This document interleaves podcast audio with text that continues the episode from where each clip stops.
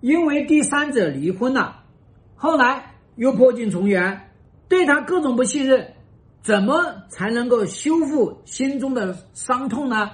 首先，第一个，你要去看到你的伤痛是什么？你的伤痛是哦，他为了小三居然能够跟我离婚，那不把我贬低了吗？那不是我不如小三吗？那不是他真爱小三吗？那还有一个呢，就是他被别人抛弃了，我又去收他，他跟跟别人搞不好了，我要去收他，这也是一种伤痛。第二，就是你要知道，你们为什么要复婚呢？你是收破烂的吗？如果你搞不清楚你为什么要复婚，那你怎么去整呢？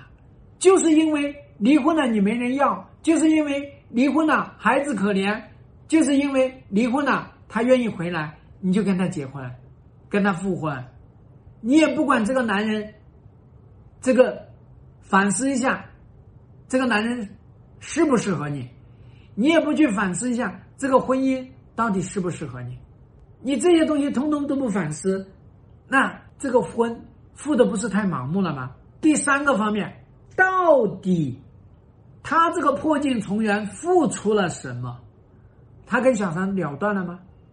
他对于婚外情这种飘飘欲仙的感觉，他有没有去反思呢？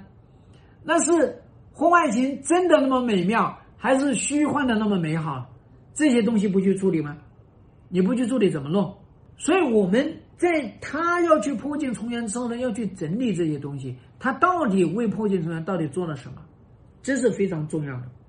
第四个方面，你对他产生不信任，你要告诉他，他到底做什么能够取得你的信任？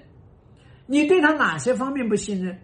比方说，你要求他把手机展开来给你看，你要求他出去要定位去哪里要视频，你要求他解密。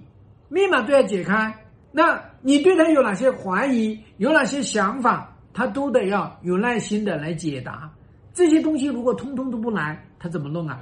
最后一点呢，最好能够三方会谈，一定要让这个男人要去面对婚外情的代价，一定要让他付出代价。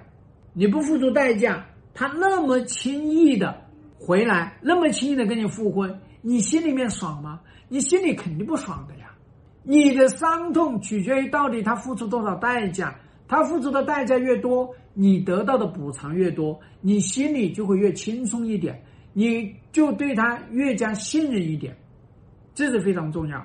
如果你不做这些，那有什么用呢？所以我们说呢，你如何去修复心中的伤痛，最重要的事情是，你要把伤痛呈现出来。你要求他为你做些什么？你要让他看到你伤痛成什么样，你也要看到他伤痛成什么样。只有相互疗愈，才能够把伤痛解决；只有相互疗愈，才能够把婚姻里面的创伤解决，才能把离婚的创伤、婚外情的创伤解决。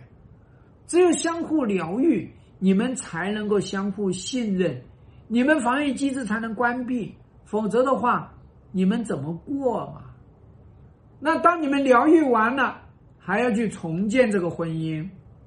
任何搞婚外情的婚姻，回归也好，复婚也好，都要求重建婚姻。